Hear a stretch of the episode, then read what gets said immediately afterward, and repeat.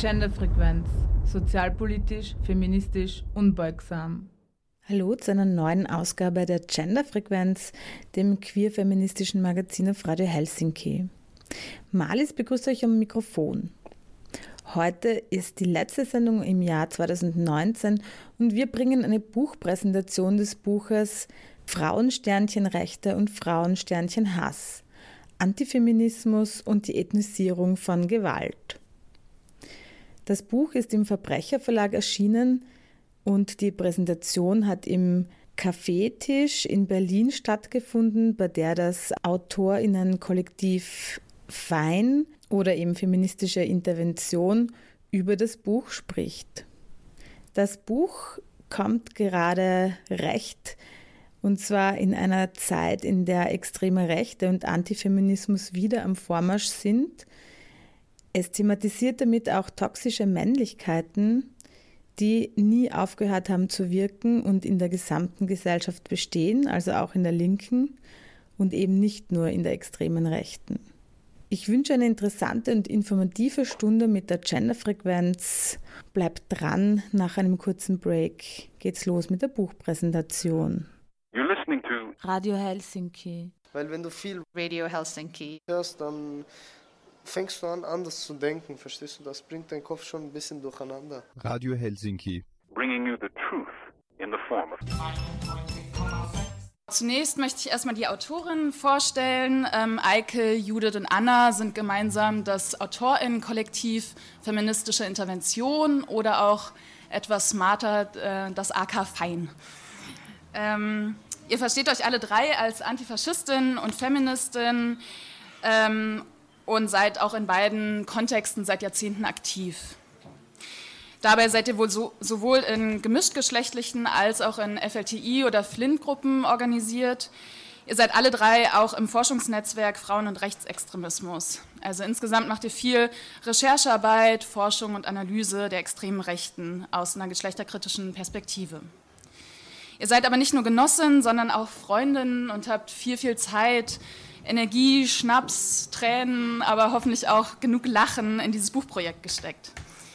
Daneben lohnarbeitet ihr alle in diesen Themenbereichen ähm, zum Ablauf des heutigen Abends. Ähm, zunächst wird Judith jetzt im Anschluss ein bisschen was nochmal zum Entstehungsprozess dieses Buchprojekts sagen. Äh, danach kommen wir zur Lesung. Die Lesung ist aufgeteilt in verschiedene Teile und gibt auch immer wieder einen Überblick über den Aufbau des Buchs. Anna beginnt ähm, und liest einen Teil der Einleitung, vor allem zu Antifeminismus, sogenannten Frauenrechten und Frauenrechtlerinnen. Eike, du übernimmst den Part zu mörderischen Antifeminismus bzw. antifeministischem Terror. Und Judith, ähm, du liest zum Ende einen Teil noch äh, zu linken Ignoranzen und der Figur der weißen Frau als Opfer. Danach gibt es noch einen Kommentar von mir. Ich durfte das Buch lektorieren. Ähm, ich habe dann auch noch ein paar Fragen vorbereitet. Dann würde ich jetzt erstmal das Wort an dich, Judith, übergeben. Wir wollten in bestehende Diskurse intervenieren mit diesem Text, den wir in unterschiedlichen Medien veröffentlicht haben, Toxische Männlichkeit von Kandel bis Chemnitz. Und äh, im Nachgang von diesem Text haben wir natürlich viel weiter diskutiert und im Zuge dessen ist dann auch die Idee entstanden, aus diesen Thesen, die wir in diesem Text aufgerissen haben, ein Buch zu formulieren, also weiter zu recherchieren, Thesen weiterzudenken. Und äh, wir haben uns dann zu unterschiedlichen Arbeitstreffen in unterschiedlichen deutschen und österreichischen Städten getroffen und in die Tasten geklopft heftig diskutiert, auch gestritten, aber auch sehr viel Spaß gehabt dabei und freuen uns sehr, dass äh, jetzt dieses Buch tatsächlich auch vorliegt, in das wir da ja wirklich äh, viel äh, Arbeitsschweiß gesteckt haben, würde ich mal sagen. Ganz kurz noch vorweg, äh, wenn man sich mit Antifeministinnen äh, beschäftigt, äh, beschäftigt man sich natürlich auch viel mit Primärquellen, mit dem ganzen menschenverachtenden Gedankengut, das äh, diese Leute so produzieren. Das heißt, äh, wenn ihr das Buch lest, werdet ihr sicher über die eine oder andere sehr ungustiöse Stelle auch stolpern. Und in dem Sinne wollten wir vorab einfach so ein Content Warning schicken und ähm, hoffen, dass äh, ja, euch nicht zu sehr schlecht wird dann beim Lesen auch. An dieser Stelle übergebe ich dann an Anna, die euch gleich mal äh, was aus der Einleitung erzählen wird. Auch von mir ein herzliches Willkommen. Ich lese euch ein paar Seiten aus der Einleitung vor. Äh, dafür haben wir uns entschieden, weil wir einfach dachten, da bekommt ihr am ehesten den Überblick, was es tatsächlich ist, worüber wir schreiben und äh, wie wir das Thema angreifen und umreißen. Feminismus ist eine sehr gute Sache. Feminismus kämpft für eine Utopie, die in unserer Vorstellung bedeutet, in der anzustrebenden feministischen Gesellschaft gibt es keine Diskriminierung, keine einengenden Zuschreibungen, keine Ausbeutung und keine Unterdrückung. Schließlich würden alle weniger arbeiten, sich sicherer und wertgeschätzt fühlen und Ressourcen, Privilegien, Macht und Verantwortung wären gerecht untereinander aufgeteilt. Weniger Gewalt und Armut, mehr psychische und physische Gesundheit, Selbstbestimmung und Freiheit wären die Folge. Leider finden das offensichtlich nicht alle erstrebenswert. Nicht im postkolonialen Kapitalismus, nicht im Patriarchat, trotz der offensichtlichen Vorteile des Konzepts Feminismus an sich. Im Gegenteil, immer mehr Leute sehen Feminismus als eine Gefahr, als ein Problem an, als etwas, das sogar bekämpft werden muss. Dieses Buch handelt von den vielen, die Feminismus bekämpfen, weil sie ihn nicht für erstrebenswert halten. Viele von ihnen halten noch nicht einmal Frauen für gleichwertige Personen wie Männer und noch viel weniger mögen sie Menschen mit anderen Geschlechtsidentitäten als den binären. Viele dieser Leute finden gleichzeitig Rassismus akzeptabel oder gar richtig. Wenn das nicht der Fall ist, dann stört sie Rassismus jedenfalls weniger als Feminismus. In manchen Fällen haben diese Leute, wir nennen sie Antifeministinnen, eine völlig falsche Vorstellung davon, was Feminismus eigentlich ist. Ihnen zu erzählen, dass Feminismus eine gute Sache ist, Befreiung für alle Geschlechter, weniger Arbeit, mehr Geld und so weiter bedeutet, würde in den meisten Fällen aber nicht reichen. Und somit ist das auch nicht unser Vorhaben. Denn Feminismus wird in den allermeisten Fällen nicht aus Dummheit oder aus Unwissenheit abgelehnt, sondern aus einer bewussten politischen Entscheidung. Es ist eine Entscheidung für eine konservative, rückwärtsgewandte Gesellschaft, in der Identitäten streng normiert sind und Ressourcen streng nach Konformität mit den Identitäten vergeben und verteilt werden. Es ist eine Entscheidung für eine ungerechte Gesellschaft, die von der Ungleichwertigkeit verschiedener Menschen ausgeht und Ungleichheiten zementieren will. In aktuellen Debatten, Forschungsbeiträgen und in den politischen Bewegungen, die sich mit diesem Elend herumschlagen, wird Antifeminismus meist als ein Problem gesehen, das in der extremen Rechten zu verorten ist. Auch viele unserer Beispiele und Analysen beziehen sich auf die extreme Rechte. Allerdings möchten wir in diesem Buch noch etwas ganz entscheidend anderes machen. Wir analysieren Antifeminismus als eine gesamtgesellschaftlich existierende Ideologie und Praxis, die auf einer bestimmten antiquierten Idee von Geschlechterordnung und Geschlechterrollen basiert. Von zentraler Bedeutung ist dabei das, was oft als toxische Männlichkeit bezeichnet wird, nämlich eine bestimmte zugespitzte Auslegung und Auslebung dieser Geschlechterrollen, die zerstörerisch und selbstzerstörerisch ist. Die Auswirkungen dieser zerstörerischen Geschlechterrollen und die Aktionsfelder ihrer Ideologinnen reichen von nervtötenden bis beängstigenden Shitstorms gegen Gender Studies Forscherinnen bis zu Morden an Frauen, weil sie Frauen sind und an queeren Leuten, weil sie queer sind.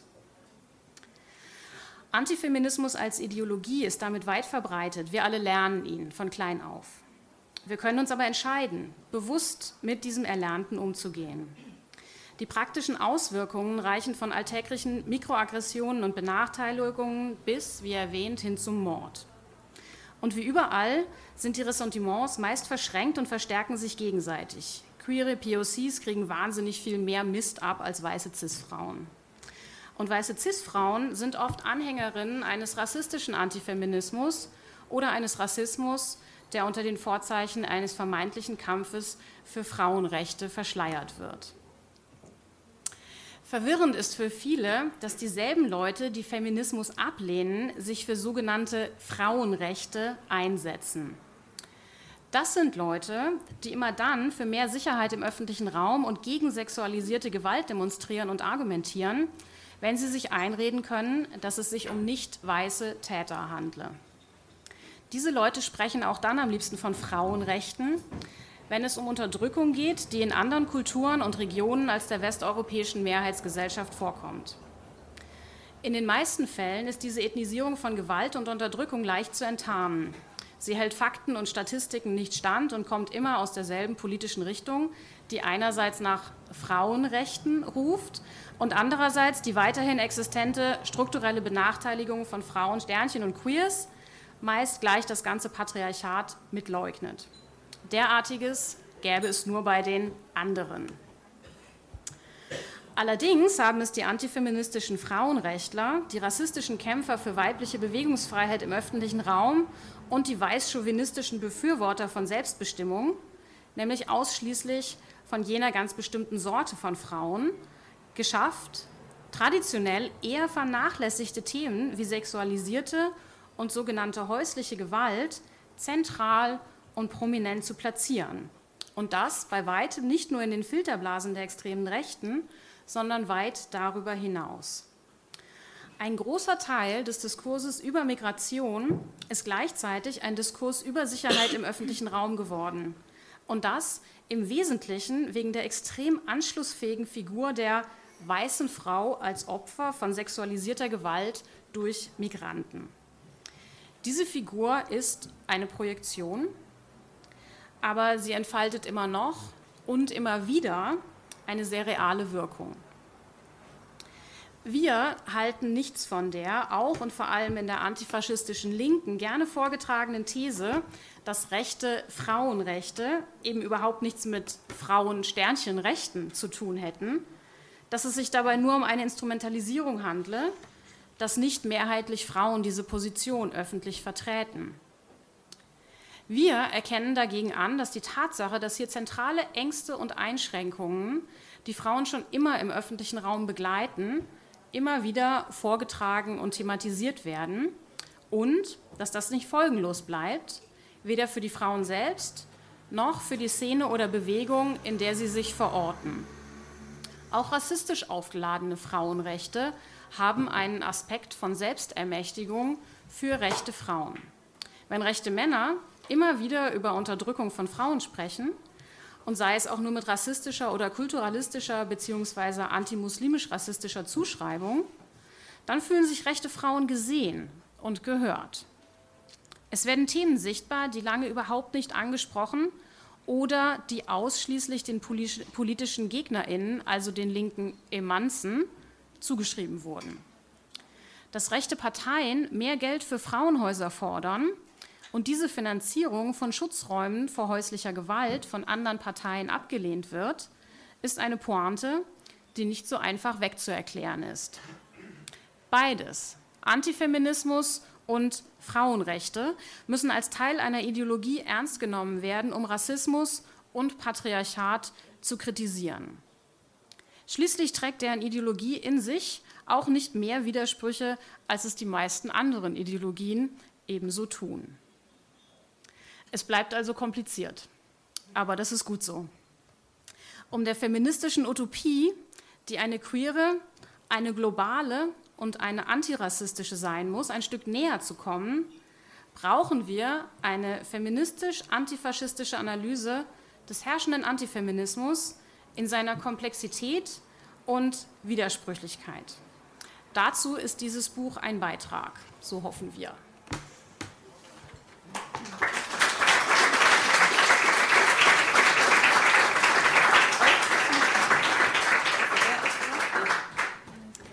einen ganz kurzen Durchgang nach dieser Einleitung durch äh, das, was euch im ersten Kapitel erwarten würde. Da ähm, diskutieren und äh, bestimmen wir vor allem unterschiedliche Begrifflichkeiten. Was ist Antifeminismus, was ist Antigenderismus? Äh, Antifeminismus als politische Gegenbewegung zum Queerfeminismus, ein kurzer historischer Exkurs, äh, bedeutsame Männer und äh, warum sie immer wütend werden und dann eine äh, kritisch positive, würde ich sagen, Auseinandersetzung mit dem Begriff der toxischen Männlichkeit und der Macker-Internationale und der Frage, an welchen Stellen äh, Männlichkeit zu toxischer Männlichkeit umschlägt. Wir überspringen dann jetzt auch das zweite Kapitel ähm, wo wir uns nochmal genauer die Wirkungsweisen des Antifeminismus und seine Kampffelder angucken. Also wo es darum geht, wie der Kampf um Begriffe gestaltet ist, wie Ressourcen angegriffen werden, ähm, wie sich das Feindbild Gender Mainstreaming oder der Kampf gegen Gender Studies ähm, genau äh, ausrichtet, ähm, wie Frauen und LGBTI-Rechte angegriffen werden und äh, dort auch so Figuren wie Meinungsfreiheit, ähm, Gewissensfreiheit und Religionsfreiheit bemüht werden. Um äh, dann zum dritten Kapitel zu kommen, aus dem ich jetzt vorlesen werde, nämlich genau der Punkt, wo ähm, Gewalt, wie sie im Patriarchat vorherrscht, sich verbindet mit einer extrem rechten Ideologie oder wo Antifeminismus eben auch mörderisch werden kann. Männliche Vorherrschaft und Gewalt. Die Legitimierung von Diskriminierung und Gewalt war im Patriarchat nie verschwunden, sondern ist nur übertüncht worden und musste sich frauenpolitischen Errungenschaften wie der Anerkennung von Vergewaltigung in der Ehe als Straftatbestand und der Sexualstrafrechtsreform von 2016, die jetzt menschenrechtskonform auf den Willen der Betroffenen nach dem Motto Nein heißt Nein abzielt. Dem antifeministischen Weltbild ist die Legitimierung von Gewalt als individuelles und politisches Mittel inhärent. Nicht alle Antifeministinnen werden Täterinnen dahingehend, dass sie selbst physische Übergriffe begehen. Aber Gewalt mit geschlechtsspezifischer Komponente ist die logische Folge der Abwertung von Frauen und LGBTIQ-Personen und der Delegitimierung von feministischen Kämpfen. Vergewaltigungsfantasien beispielsweise in Form des Wunsches, die Frau solle als Strafe Vergewaltigung erleben, sind ebenso präsent wie die Androhung, sexualisierte Gewalt als Strafmaßnahme selbst vorzunehmen. Die gesellschaftlich äh, dominante Entschuldigung, sexualisierte Gewalt sei ein naturgegebenes Phänomen, ist weit verbreitet. Immerhin ergab eine Umfrage der EU-Kommission 2016, dass in Deutschland 23 Prozent der Befragten der Auffassung waren, dass Geschlechtsverkehr ohne Einwilligung bei bestimmten Verhalten der Frau, zum Beispiel Alkoholkonsum oder freizügiger Kleidung, gerechtfertigt sei. Die Überzeugung, dass die Frau quasi von Natur aus frigide sei, während der Mann kulturell oder gar zivilisatorisch bedingt es angestrengt lernen müsse, seine Triebe und seine heiße Begierde zu kontrollieren, hat sich bis heute gehalten. Die männlich konnotierte Vorstellung des zu überwältigenden weiblichen oder auch anderen Körpers, der bei der Störung dieser Ordnung mit Tricks und notfalls mit Gewalt genommen werden darf, hat in der heutigen Zeit, in der Sex quasi omnipräsent, doch reichlich kompliziert zu sein scheint, so abstoßende Phänomene wie die Pickup-Artists hervorgebracht. Diese Männer erklären es zur Kunst, weibliche Personen abzuschleppen. Ein ganzer Geschäftszweig, der an die Genese von Selbsthilfegruppen zu teuren Selbstoptimierungsseminaren erinnert, hat sich entwickelt. Dort bringen Alpha-Männer anderen Männern, die sich beim Flirten erfolglos fühlen, ihre Techniken bei, um möglichst viele Frauen möglichst oft und vor allem zum gewünschten Zeitpunkt ins Bett zu kriegen. Diese Techniken werden gerahmt mit Tipps wie Zitat Männlichkeit gestärkt oder gelebt werden kann, wie einer ein Herzenskrieger werden könne, indem er sich von emotionalen Manipulationen durch die Partnerinnen befreit. Der toxische Mann, der frei von emotionalen Bindungen seine narzisstisch überhöhten Ziele verfolgt, ist hier präsent und kann erlernt werden. Dass diese Techniken archaische Attribute wie Stärke, Überlegenheit und Triebgesteuer Triebgesteuertheit nicht nur reproduzieren, sondern verstärken und zum Erreichen von egoistischen und politischen Zielen eingesetzt werden, liegt im dichotomen Geschlechterbild begründet. Logischerweise ist der Feminismus innerhalb dieser Szene schnell als verbindendes Feindbild entdeckt worden, was der trostlosen Selbsthilfepraxis den notwendigen propagandistischen Überbau und den Endgegner lieferte. Die logische und tatsächliche Konsequenz ist eine antifeministische Praxis, die nicht nur Gewalt gegen die vermeintlich unterlegene zu kontrollierende individuelle Frau oder den der zweigeschlechtlichen Norm nicht entsprechenden Menschen in der zwischenmenschlichen Begegnung legitimiert, sondern auch jene Gewalt, die gegen Menschen als Repräsentantinnen des Feminismus oder auch der Homo-Lobby richtet. Ein Beispiel. Um die Jahreswende 2018-2019 griff ein weißer österreichischer Mann in Wien mindestens zwei Frauen mit einer Eisenstange bzw. einem Hammer an und verletzte sie lebensbedrohlich. Teile der Presse bezeichneten die Gewalttaten als Zitat gescheiterten Flirtversuch und erklärten, der geständige Mann habe seit rund einem Monat mehrere Frauen mit einem, Monat, mit einem Fahrrad verfolgt und wollte sie laut Polizei ansprechen. Der Täter glaubte offensichtlich, über ihm fremde Frauen verfügen zu können, und diese Sichtweise wurde medial reproduziert, anstatt sie als gewalttätigen Angriff zu benennen. Ich überspringe jetzt einen großen Teil des Kapitels und komme in der Weiterführung von den Pickup-Artists äh, zu den Incels und antifeministischem Terrorismus. Die erste nicht nur frauenfeindliche, sondern explizit antifeministische Gewalttat der sogenannten westlichen Gesellschaften, die uns bekannt ist, ist der sogenannte Amoklauf von Montreal, Kanada, 1989. Ein 25-jähriger Mann betrat dort die Polytechnische Oberschule, schickte aus einem Seminar die rund 50 anwesenden männlichen Studenten hinaus und erklärte den verbliebenen neun Frauen, bevor er auf sie schoss, dass er gegen den Feminismus kämpfe. Zitat, ihr seid alle ein Haufen von Feministinnen, ich hasse Feministinnen. Er verletzte sechs von ihnen tödlich und setzte sein Massaker im restlichen Gebäude fort. Insgesamt starben 14 Frauen, 10 weitere Frauen und vier Männer wurden verletzt. Dann erschoss sich der Mörder nach 20 Minuten selbst. Im Jahr 2014 setzte ein 22-jähriger Mann in äh, Isla Vista bei Santa Barbara, Kalifornien, seinen Plan um, möglichst viele Frauen zu ermorden. Elliot Roger gilt als der erste Mörder aus dem Umfeld der sogenannten Incels, Involuntary Celibates, also unfreiwillige Zölibatäre, jene Männer, die ihr angenommenes naturgegebenes Recht auf Sex mit Frauen nicht geltend machen können. Dafür geben sie allerdings nicht sich oder, wie, oder ihrer wie auch immer gearteten Unfähigkeit die Schuld, sondern erst einmal den, der unwilligen Frau und dann dem Feminismus und der Gesellschaft. Sie haben den Kampf um Selbstoptimierung folglich bereits aufgegeben und verstehen sich nun als zu Unrecht gescheiterte Männer.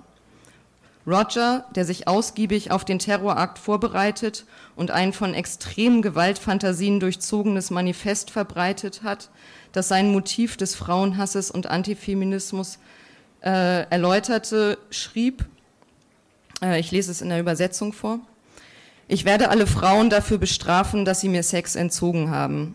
Ich kann nicht jede einzelne Frau auf der Welt töten, aber ich kann einen verheerenden Schlag liefern, der sie alle in den Tiefen ihrer niederträchtigen Herzen erschüttern wird.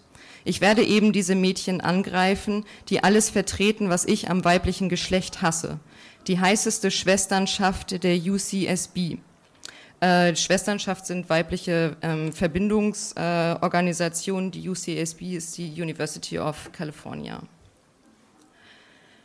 Er wisse nicht, warum You Girls sich nicht zu ihm hingezogen fühlen, doch er werde sie dafür bestrafen. Man solle sehen, dass in Wirklichkeit er der Überlegene, der wahre Alpha-Mann sei. Roger, der in seiner Kindheit in psychiatrischer Behandlung gewesen war und sie mit 18 abbrach, hatte in den Jahren vor dem Massaker exzessiv antifeministische Propaganda konsumiert, durch die er sich vom zurückgewiesenen Jungen zu einem Terroristen einer Male Supremacy Ideologie wandelte. Sein Hass hinterließ sechs tote und 13 verletzte Menschen, bevor auch er sich selbst erschoss. Diese Art von Gewalt, die sich gegen Frauen oder auch homosexuelle und trans- oder Interpersonen oder marginalisierte, feminisierte Männer als Kollaborateure der feministisch geprägten Gesellschaftsordnung richtet, die nur als Repräsentantin einer Gruppe wahrgenommen werden, erfüllt die Merkmale des Terrorismus. Sie ist willkürlich innerhalb der Feindbildgruppe und verbreitet damit Angst und Schrecken innerhalb derselben. Sie verschärft bestehende Spannungen zwischen unterschiedlichen Bevölkerungsgruppen und transportiert durch ihre Tat die Ideologie. Die Tatsache, dass die Ideologie des Antifeminismus und ebenso die der Incels sich in tödlichem Terrorismus ausdrücken kann, erreichte das öffentliche Bewusstsein spätestens im April 2018, als ein 25-jähriger Mann in Toronto bei einer Amokfahrt zehn Menschen tötete und 14 zum Teil schwer verletzte. Sein letzter Post im Internet lautete, The incel rebellion has already begun. We will overthrow all the Chats and Stacys. All hail the supreme gentleman Elliot Roger. Chats und Stacys stehen metonymisch für alle verhassten Menschen. Stacy wird als die für einen selbst unerreichbare, hyperfemi hyperfeminine, attraktive Frau, Typ Cheerleaderin, imaginiert, die nur Chats haben können. Chats sind attraktive und allseits beliebte Männer, Typ Footballspieler. Daneben gibt es Beckys, die gewöhnlichen oder gar feministischen Frauen, die in den Incel-Communities herabgewürdigt werden. Der dort geläufige Ter Terminus FHO oder FHO, Female Humanoid Organism, verdeutlicht die völlige Entmenschlichung, die wiederum die Grundlage für die extremen Gewaltfantasien und gegebenenfalls das Ausleben dieser Fantasien ist. Ihr hört Genderfrequenz auf Radio Helsinki heute mit einer Buchpräsentation. Das Buch heißt Frauen Sternchen Rechte und Frauen Sternchen Hass, Antifeminismus und die Ethnisierung von Gewalt. Ja, ich mache jetzt weiter mit dem Kapitel 4, wo es um rassistische Mobilisierungen für Frauenrechte geht. Und das Kapitel beginnen wir nochmal bei Köln und versuchen Köln und seine Folgen ein Stück weit nachzuzeichnen vor allem aber den Mythos zu dekonstruieren, dass sich die extreme Rechte erst seit Köln für Frauenrechte und damit verbundene Gender-Themen interessieren würde. Und des Weiteren gehen wir noch ein auf rechte Selbstorganisierungen von Frauen sowie die äh, Mobilisierungen, die es in den letzten Jahren so im Namen von Frauenrechten gegeben hat. Und ich werde jetzt nun einen Abschnitt vorlesen, mit dem Titel Mit Frauenrechten raus aus der Rechten aus diesem Kapitel. Das Erstarken des antimuslimischen Rassismus war von Beginn an mit der Instrumentalisierung von Frauenrechten verbunden, die es nicht nur der FPÖ, sondern auch anderen entsprechenden AkteurInnen ermöglichte, sich als vermeintliche AufklärerInnen sowie BewahrerInnen von Frauenrechten und dergleichen darzustellen. Gerade weil sich aktuelle Erscheinungsformen des antimuslimischen Rassismus dadurch auszeichnen, an progressive Diskurse anzuknüpfen, eröffnete sich auch die Möglichkeit, aus dem rechtsextremen Eck herauszukommen und sich als Mainstream zu inszenieren.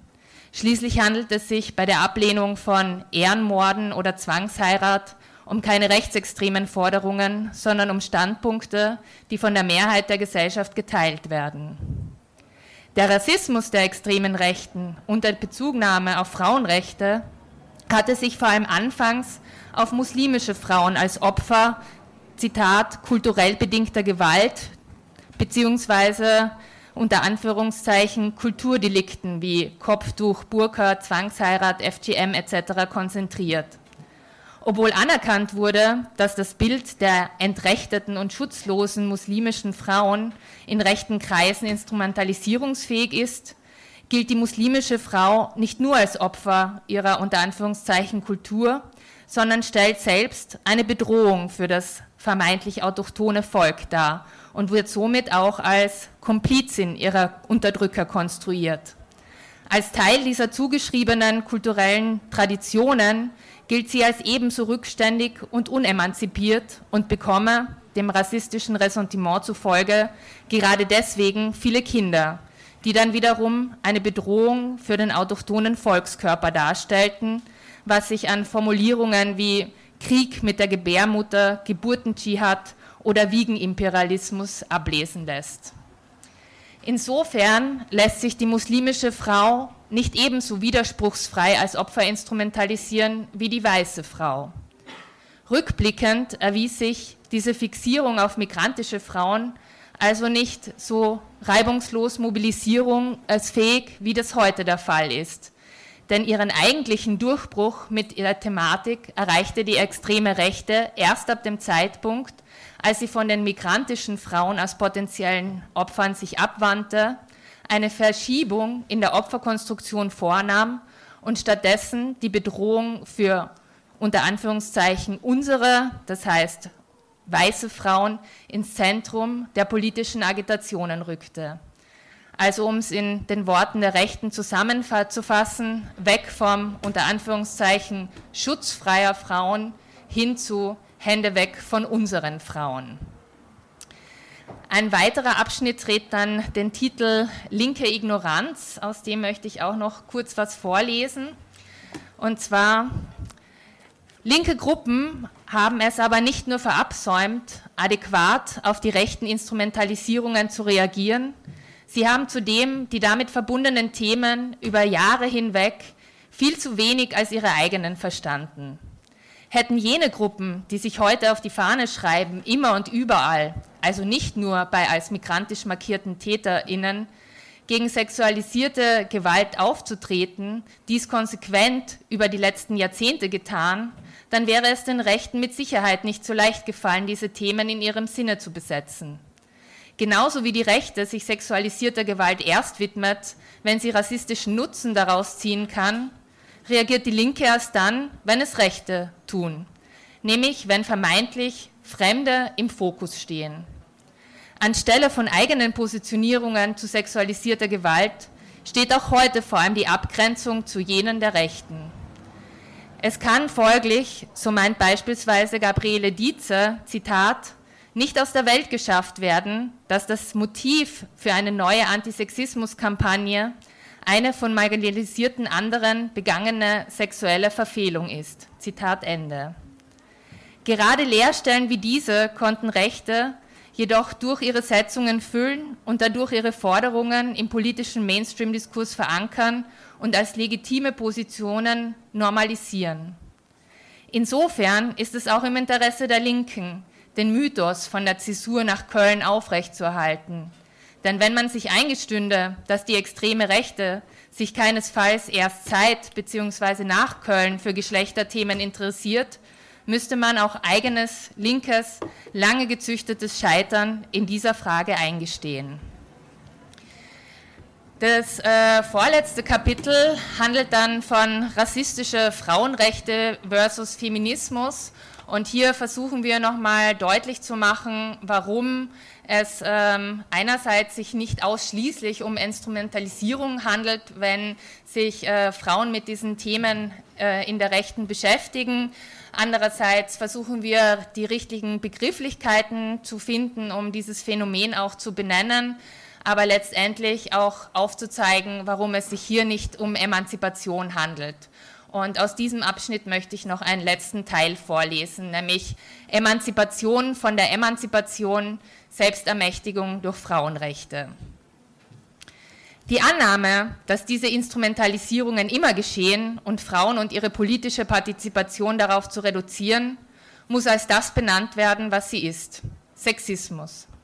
Eine solche Haltung spricht rechte Frauen nicht nur von ihrer Verantwortung und Täterinnenschaft frei, sondern negiert, wie sich Partizipationsräume von Frauen in der extremen Rechten modernisiert und erweitert haben – ebenso wie ihr aktives Eigeninteresse, sich als handelnde Subjekte ins Geschehen einzubringen und politische Partizipations- und Gestaltungsmöglichkeiten für sich in Anspruch zu nehmen. Ob sich rechte Frauen dadurch tatsächlich mehr für Frauenthemen interessieren als früher, ist eine andere Frage.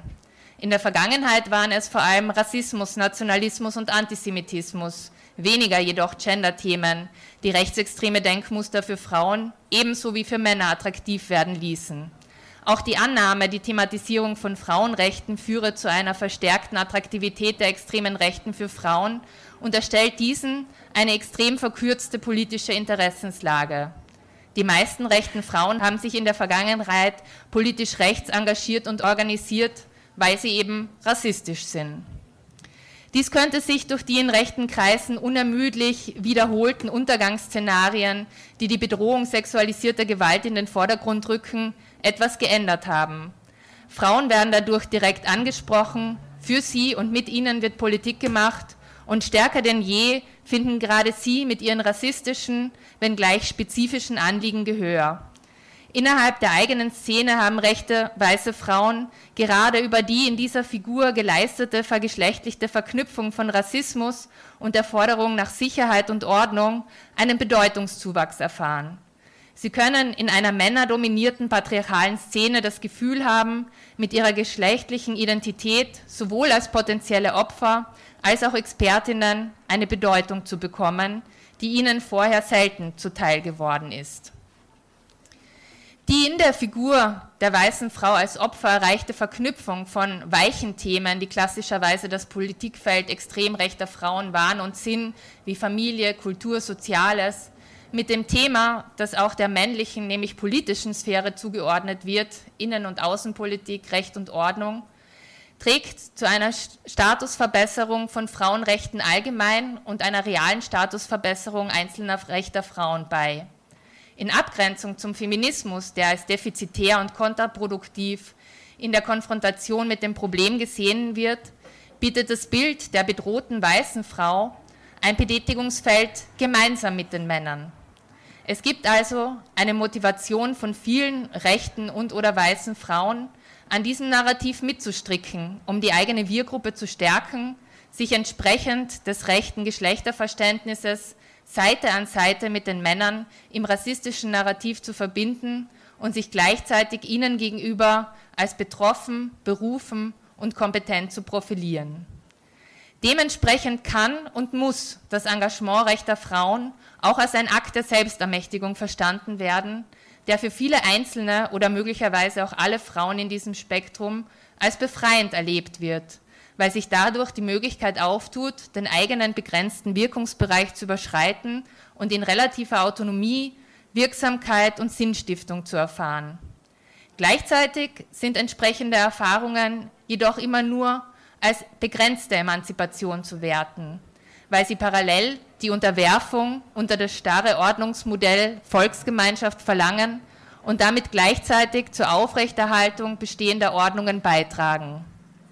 Aus dieser Zugehörigkeit zur Volksgemeinschaft lässt sich auch der Privilegienanspruch ableiten, der Anreize wie Bevorteiligung, besseren Zugang zu gesellschaftlichen Ressourcen und abgesichertere Verhältnisse verspricht.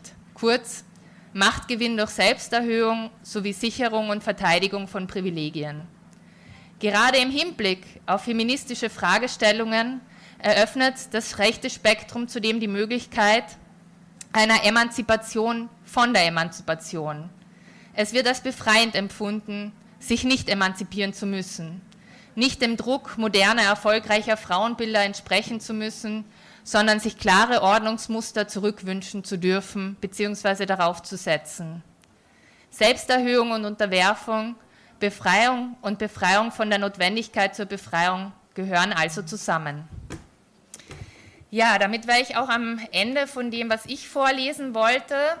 Äh, wir haben dann noch ein letztes Kapitel mit dem äh, Fazit aus unserem Buch mit der Überschrift Eure Frauenrechte, unser Feminismus. Allzu viel wollen wir daraus nicht äh, spoilern, weil wir auch noch wollen, dass ihr das Buch lest. Und insofern würde ich auch schon an dich übergeben, Lilly, mit dem Kommentar. Gut, erstmal vielen Dank an euch drei für diese Einblicke in das Buch. Ich hatte das Glück, ähm, das Buch schon im Vorfeld zu lesen und inhaltlich lektorieren zu dürfen. Und das hat mir sehr viel Spaß gemacht, auch wenn die Themen alles andere als spaßig sind. Doch ich finde eure Intervention in aktuelle Debatten sehr klug und irgendwie auch erfrischend. Zum einen, weil ihr Antifeminismus in den eigenen linken Reihen thematisiert. Also ihr geht weg von der, wie ich finde, sehr oberflächlichen Analyse bloßer Instrumentalisierung sondern schaut genau hin, was da eigentlich passiert, wenn Rechte von Frauenrechten sprechen. Somit bleibt die Komplexität komplex. Ähm, du hast es eben auch vorgelesen und das ist auch gut so. Äh, natürlich wäre es einfacher zu sagen, nee, nee, das ist nicht unser Feminismus ähm, und überheblich weiterzugehen. Stattdessen bleibt ihr aber stehen. Ihr grenzt euch klar davon ab und trotzdem seht ihr euch genau an, was da eigentlich passiert. Denn Feminismus hat eben auch eine lange weiße und rassistische Tradition und gerade deshalb ist es halt auch anschlussfähig zum Mainstream. Ähm, außerdem, was ich sehr erfrischend fand, äh, dass es, äh, ihr ein sehr komplexes Gewaltverständnis habt.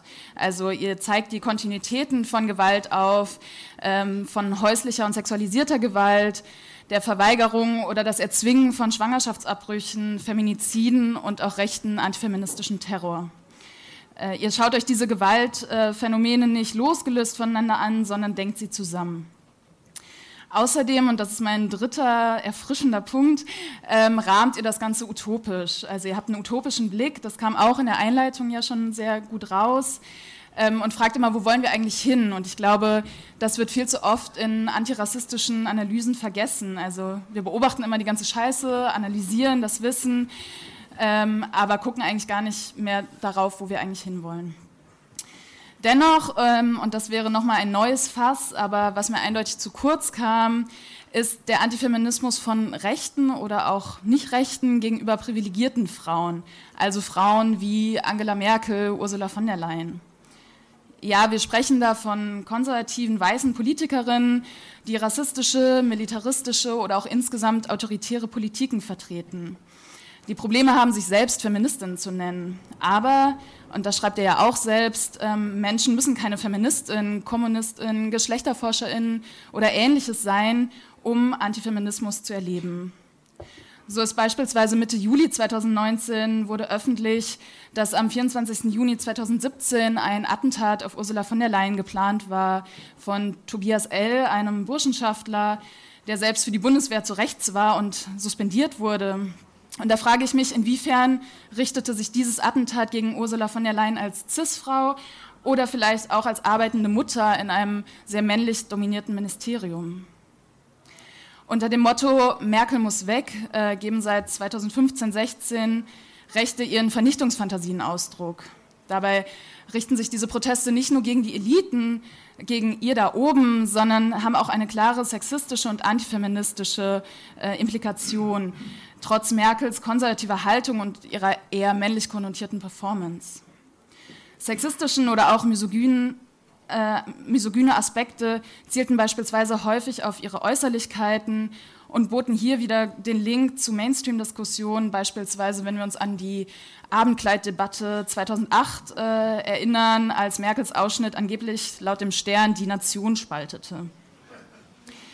Charlie Kaufold hat die Medienberichte zur Darstellung Beate Zschäpe analysiert und kommt zu dem Schluss, dass unter anderem äh, von Entmenschlichung und Dämonisierung gesprochen wird. Ich würde sagen, beides kann man auch auf ähm, Angela Merkel sichtbar machen. Zum einen die Entmenschlichung in der Darstellung als Teufel oder als Schwein in diesen Merkel muss weg Protesten, aber auch eine gleichzeitige Dämonisierung ähm, und eine, ein Anspielen auf dieses Bild der erfolgreichen Frau als Hexe. Also ihr wird ja oft äh, unterstellt oder es wird so gemunkelt, dass äh, alle männlichen Politiker in ihrer Nähe an Macht verlieren, dass sie, wenn überhaupt, dann nur die Frauen pusht, also gerade was AKK oder eben auch Ursula von der Leyen betrifft. Und ich würde sagen, auch hier gibt es ähm, eine Verbindung zum Mainstream. Doch wie passen diese Darstellungen mit der Figur der weißen Frau als Opfer eigentlich zusammen? Meiner Meinung nach ähm, wäre das für die Analyse ähm, spannend gewesen, eben auch privilegierte, machtvolle, weiße CIS-Frauen sich anzusehen. Ihr schreibt selbst, dass das Buch ein feministisches Projekt ist und dem würde auch ich zustimmen, gerade wenn wir Feminismus als Vielstimmigkeit ähm, werten. Es gibt viele Teile, die klingen eher nach einem feministischen Manifest, andere nach klassischer Antifa-Recherchearbeit und wieder andere nach wissenschaftlicher Analyse. Ähm, ich hatte das Gefühl, dass das erst irritiert, also es irritiert meine Lesegewohnheiten und gleichzeitig finde ich diese Vielstimmigkeit und in Teilen auch Inkongruenz ähm, eigentlich eine wahre Bereicherung.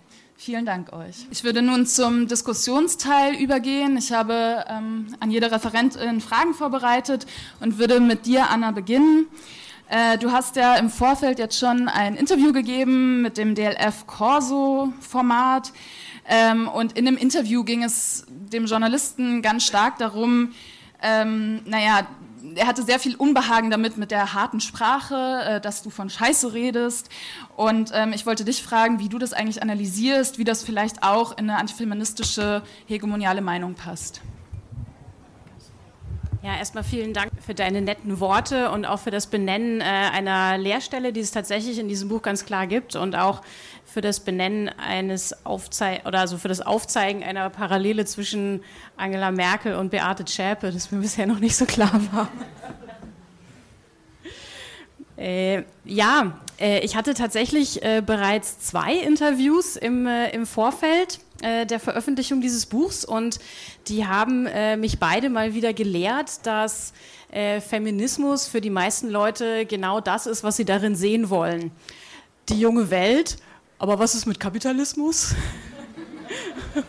und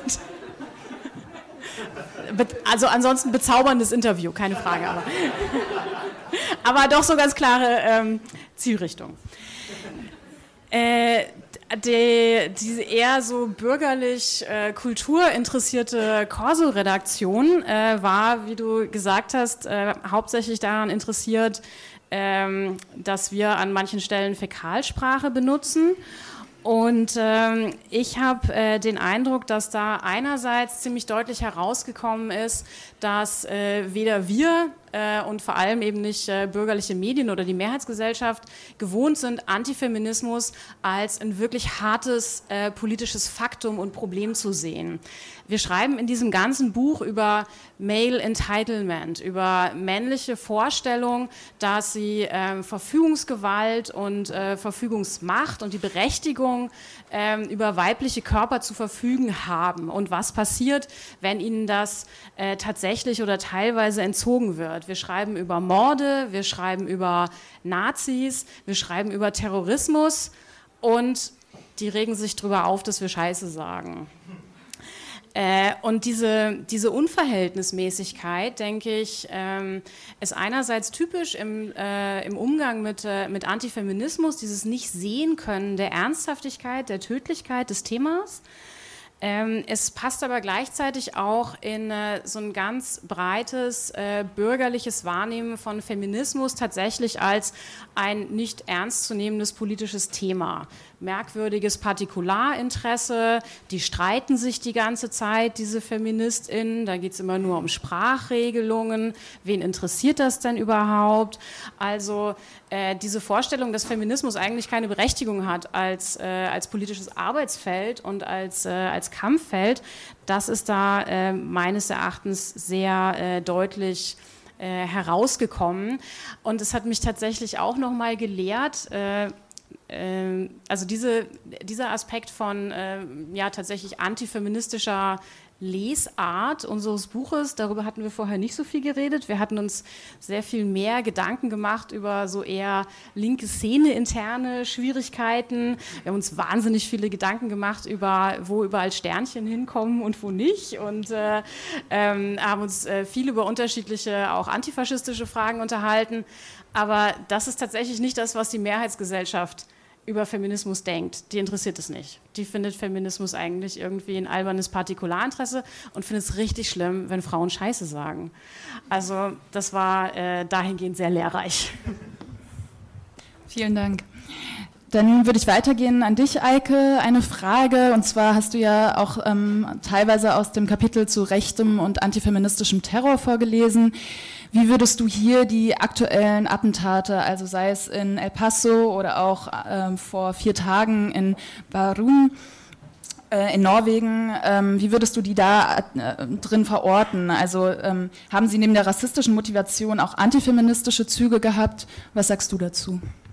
Ja, ich glaube tatsächlich, oder was wir ja auch versucht haben in dem Buch und wie wir auch die Sachen zusammengetragen haben, ist einerseits, dass zum Beispiel ja auch den meisten Leuten Montreal der Anschlag kein Begriff ist. Also das, wo sozusagen antifeministischer Terrorismus explizit stattgefunden hat, aber tatsächlich auch diese Gender-Komponente in anderen terroristischen Anschlägen, in Amokläufen, dass es da immer tatsächlich eine das Geschlecht, also man kann sagen, Geschlecht spielt immer eine Rolle und es wird auch immer unsichtbar gemacht. Ähm, du hast ähm, nach Berum bei Oslo gefragt, der Moscheeanschlag.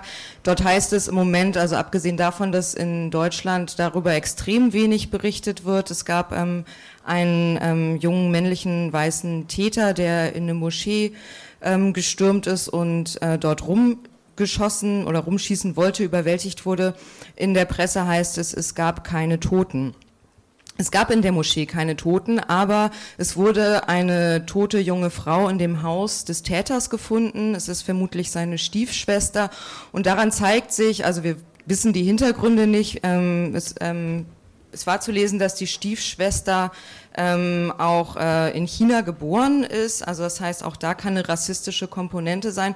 Aber bei ganz vielen Anschlägen und terroristischen Taten zeigt sich, dass es dann doch diese Verbindungen gibt von einem persönlichen Nahumfeld, von einer Tat, die sich erstmal gegen dann auch tatsächlich oft Frauen richtet, die im Nahumfeld des ja dann doch meist männlichen Täters sind und wo, wo ein Übergang stattfindet. Also wir kämpfen einerseits darum, die politische Dimension von, sagen wir, sexualisierter oder häuslicher Gewalt zu entdecken, stark zu machen, dass es eine politische Dimension hat, weil wir im Patriarchat leben. Und andererseits haben wir dann auch das Problem, ähm, dass wir feststellen müssen, es gab jetzt so eine ähm, Studie, wo festgestellt wurde, also ich kann das nicht verifizieren, weil es sozusagen kompliziert ist, äh, was da wie wann gezählt wird aus den USA, wo eine Schätzung ist, dass 50 Prozent aller terroristischen Tate und Amokläufe ähm, unter den Opfern mindestens ein Opfer haben, das dem Täter bekannt war und wo sich dann zum Beispiel genau mit Bärum zeigt, dass auch ein terroristischer Akt oft erstmal im Nahumfeld anfängt. Das heißt, dass da tatsächlich so eine Schnittstelle ist. Auf der anderen Seite genau fehlt halt dieses wie Geschlecht eine Rolle spielt, also auch in den Manifesten von Rechtsterroristen, sei es ähm, Anders Breivik, sei es der Christchurch-Attentäter, wo erstmal sozusagen eine Opferauswahl vom Geschlecht her willkürlich ist, ist in der Ideologie einfach ganz klar eine Gender-Komponente drin. Also das heißt, es geht darum, bestimmte Leute in äh, dem rassistischen Glauben daran zu hindern, mehr zu werden, durch Vernichtung und aber gleichzeitig an das eigene Volk, was ja in diesen Manifesten ausbuchstabiert wird, zu sagen, weiße Frauen müssen mehr Kinder kriegen. Also das heißt, es gibt da eine Gender-Komponente drin, die ähm, auch antifeministisch ist, also genau mit einer Zuschreibung von Frauen als Mütter und einer Zuschreibung von, ähm, wo sich dann Rassismus und Antifeminismus koppeln, halt genau, wo die Reproduktion verhindert werden soll. Das sehen wir bei ganz vielen anderen Taten auch, dass es immer diese Überschneidung gibt und wo wir halt festgestellt haben, dass da extrem wenig drüber geschrieben wird, dass da eigentlich immer ein fehlender Blick ist. Also ich meine, wer ordnet, ähm, wer ordnet den, die Anschläge von Breivik als antifeministische Taten ähm, ein? Sie sind primär antimuslimisch motiviert rassistisch motiviert gegen linke sozialdemokratische Jugendliche gerichtet, aber es gibt halt genau diese Verbindung, sozialdemokratische Jugendliche ähm, sind halt mit dafür verantwortlich, dass halt genau weiße Frauen Opfer werden. Und zum Beispiel hat ja auch Breivik äh, geplant, ähm, die Ministerpräsidentin als erstes zu köpfen, die war schon abgereist auf Utøya, deswegen ist es auch gar nicht zu diesem Initialmord ähm, an ihr gekommen, und deswegen irgendwie ist diese Komponente auch immer wieder, rutscht immer wieder aus dem Blickfeld. Okay, vielen Dank. Ich habe noch an dich, Judith, eine Frage. Und zwar ähm, schreibt ihr ja einerseits, es gibt dieses Kapitel, sind Männer das Problem? Und ähm, große Pointe, nein, nicht zwangsläufig.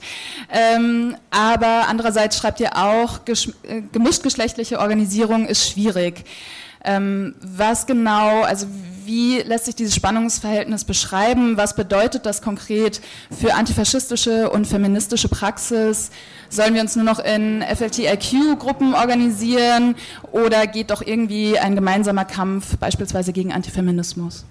Ich glaube, ein Teil der Beantwortung dieser Frage steckt in der Wahl unseres äh, Namens für das Autorinnenkollektiv Feministische Intervention was einerseits aufzeigt, dass wir uns als Teil von einer Szene verstehen, die jetzt äh, nicht nur Flint oder FLTI ist, sondern tatsächlich einer breiteren linken antifaschistischen, antirassistischen Szene ist.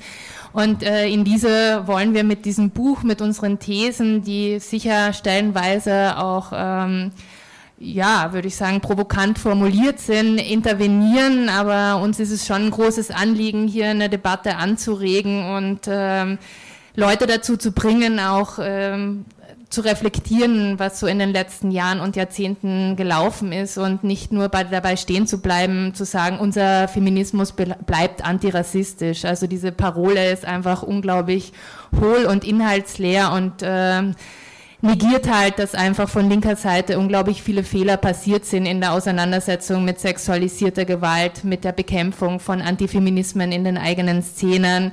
Und Dementsprechend würde ich sagen, äh, natürlich ist es immer wieder wichtig, äh, sich auch in Flint- oder FLTI-Kontexten zu organisieren, hier auch Austausch, äh, Ressourcen, Energie zu bekommen. Aber gleichzeitig ist uns eben auch sehr wichtig, in bestehende Spektren rein zu intervenieren und äh, hier Debatten anzuregen. Ja, äh, idealerweise führt dieses Buch auch so ein bisschen zur Selbstreflexion äh, der Menschen, die sich diese Szenen auch zugehörig fühlen. Und äh, idealerweise werden wir über die Buchpräsentationen und ähnliches genau an diesen Punkten weiter diskutieren, was hier auch falsch gelaufen ist, wie es der extremen Rechten so leicht gelingen konnte, einfach diese Themen zu besetzen. Das war die letzte neue Ausgabe der Genderfrequenz in diesem Jahr. Ihr habt eine Buchpräsentation gehört vom Buch Frauen Sternchen Rechte und Frauen Sternchen Hass, Antifeminismus und die Ethnisierung von Gewalt. Das Buch ist im Verbrecherverlag erschienen